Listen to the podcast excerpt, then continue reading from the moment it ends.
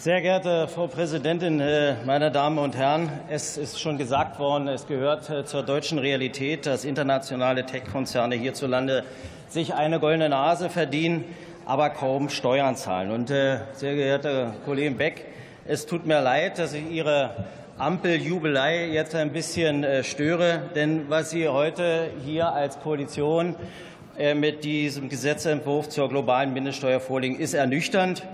Und äh, Herr Marvin, 2021 hat Ihr damaliger Finanzminister Scholz gesagt, ich zitiere, wir kriegen eine Regelung hin, die Substanz hat. Er stellte sogar mehrere Milliarden Euro zusätzlich an Steueraufkommen ins Schaufenster. Meine Damen und Herren, nach dem Motto, was interessiert mich, mein Geschwätz von gestern, äh, kommen Sie bei diesem Thema mit einer finanziellen Nullnummer hier rüber. Und Sie haben es ja versucht, hier ein bisschen zu verklären.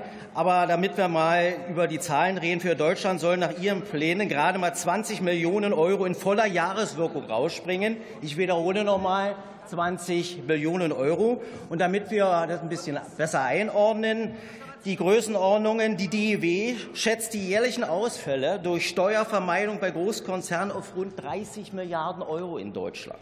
Dagegen sind wirklich, Mottos, diese 20 äh, Millionen Euro trockene Krümel. Schaut man aber genauer hin, wird es ja noch schlimmer. Während also beim Bund ja zumindest noch ein kleines Plus ankommt, geht die Steuer zulasten der Kommunen. Äh, denn hier gehen dadurch jährlich nach den Zahlen des Bundesfinanzministeriums 139 Millionen Euro Einnahmen verloren. Und wie so häufig, das ist ja hier schon Praxis, der Bund bestellt ein ganz großes Menü, aber legt die Rechnung auf den Tisch der Kommunen, macht sich dann vom Acker, bevor dann der Kellner kommt. Und meine Damen und Herren, so geht das hier überhaupt nicht weiter. Meine Damen und Herren von der Ampel, das ist umgangssprachlich, ist das eher Zechprellerei, was Sie hier machen. Und dieses Finanzloch, das hat natürlich seine Ursachen, weil bewährte Maßnahmen zur Bekämpfung von Steuervermeidung, und da sage ich nochmal, Lizenzschranke, Niedrigsteuergrenze oder Hinzurechnungsbesteuerung von Ihnen geschliffen worden sind. Und dass Sie als grüne Fraktion, Frau Kollegin Beck, ähm, diesem Treiben der FDP hier so nach, nachgegeben haben, äh, das macht mich wirklich fuchtig.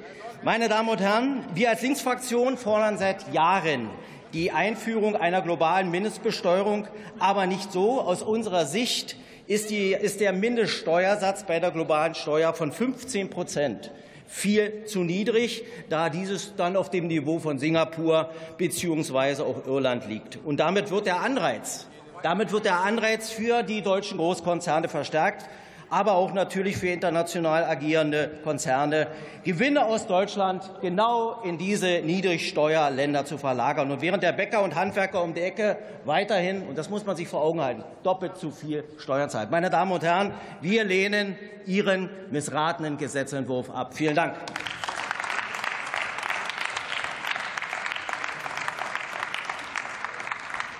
Michael Schrödi hat das Wort für die SPD-Fraktion.